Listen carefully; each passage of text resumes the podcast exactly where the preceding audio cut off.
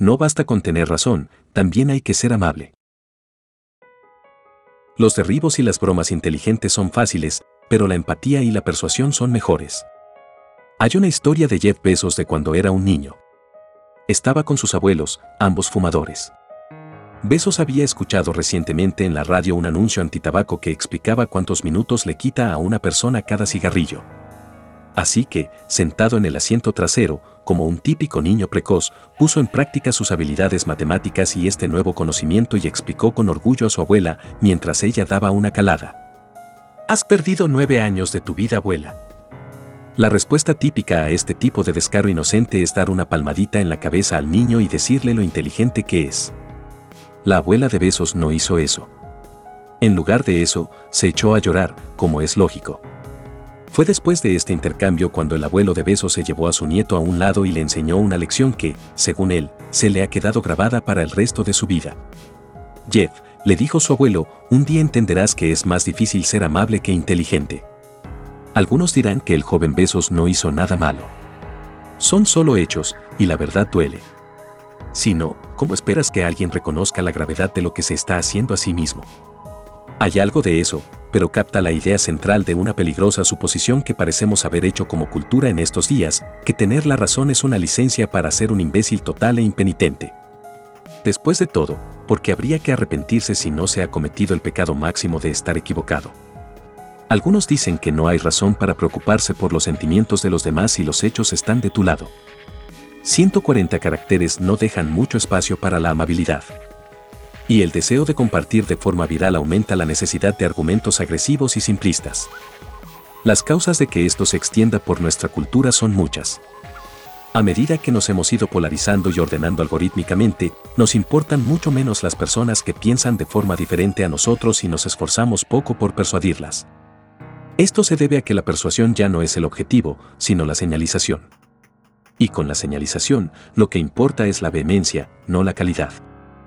Las limitaciones de las redes sociales también reducen el espacio para cualquier matiz o calificación que se pueda ofrecer, 140 caracteres o incluso 240 no dejan mucho espacio para la humildad o la amabilidad.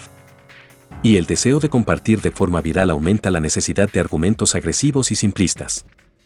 Esta cultura de la insensibilidad y la denuncia ha infectado por completo a ambos lados del pasillo político, corrompiendo a la gente normal y a los expertos con la misma crueldad. Los Donald Trumps y los Stephen Millers del mundo parecen pensar que no hay ningún nivel de ataque personal o invectiva fuera de los límites en el curso de la exposición de la hipocresía liberal, y si se cabrea a los liberales en el proceso, tanto mejor. La corrección política se ha convertido en un problema tan grande, dicen, que la única solución es la honestidad contundente y despiadada. Mientras tanto, los Sean Olivers y los presentadores del tipo Daily Show del mundo juegan con la blogósfera de la izquierda. A la que le encantan los clips en los que destruyen, queman y evidencian a la gente de la derecha.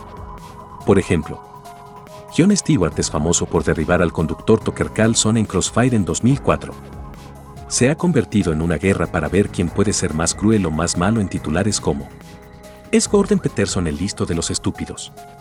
O, los demócratas están mimando a Ilan Omar como si fuera una niña idiota, igual que hacen los republicanos con Trump. Los tertulianos saben que un insulto realmente bueno o una quemada enfermiza les hará ganar terreno en Internet al día siguiente, del mismo modo que los atletas saben que una jugada impresionante les hará aparecer en SportsCenter o en el Twitter deportivo. Lo ridículo es que la corrección política es un problema real. Ya he escrito sobre ello. Ninguna sociedad puede tener éxito si huye o niega las verdades incómodas. Y que un hecho sea incómodo no significa que sea ofensivo.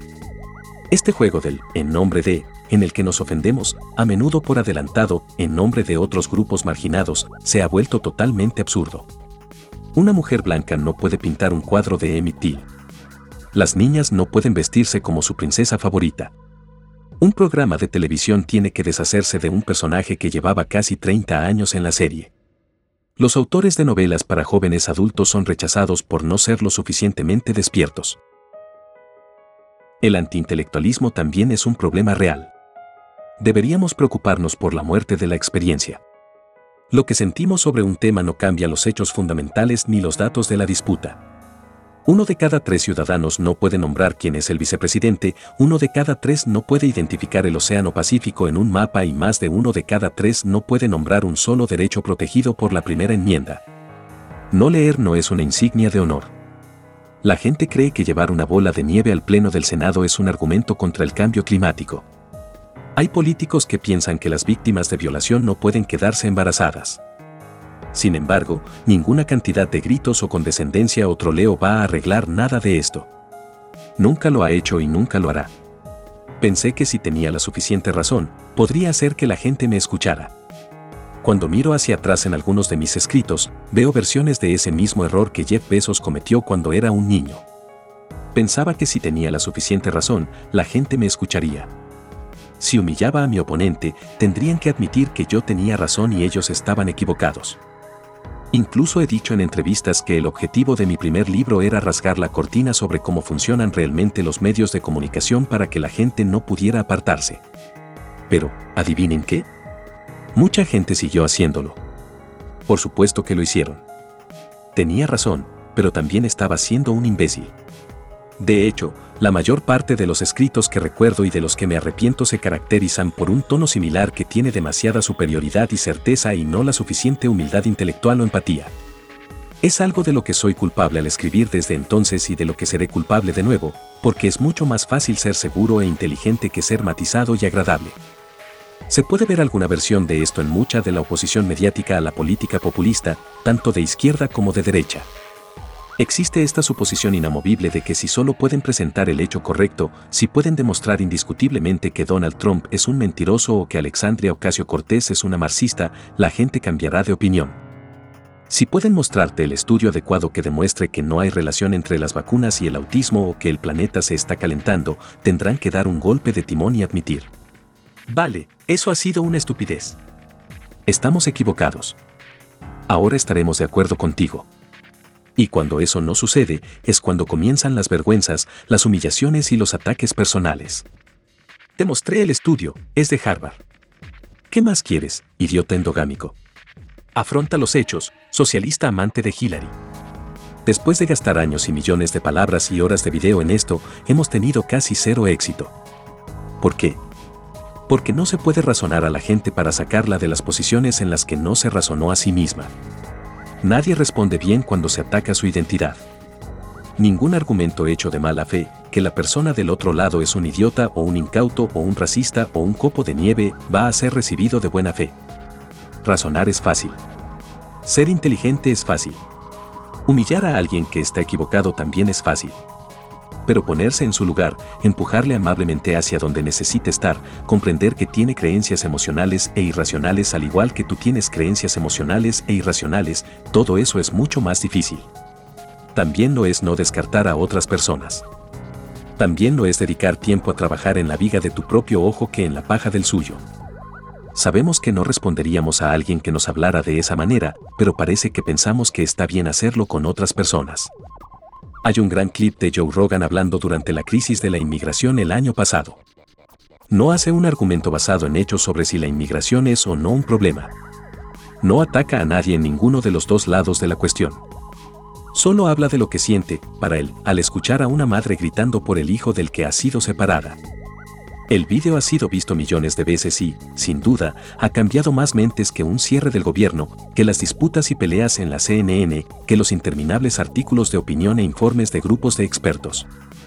Rogan ni siquiera le dice a nadie lo que tiene que pensar. Aunque, irónicamente, el clip fue maltratado por muchos editores que trataron de hacerlo partidista. Solo dice que si no puedes identificarte con esa madre y su dolor, no estás en el equipo correcto. Esa es la manera correcta de pensar en ello.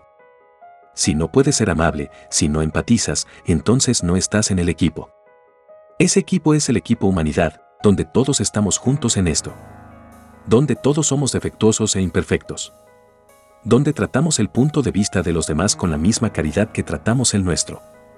Donde somos civilizados y respetuosos y, sobre todo, amables con los demás, especialmente con los menos afortunados, los equivocados y los temerosos. Este artículo fue escrito por Ryan Holiday. Publicado en español en hypernoir.com.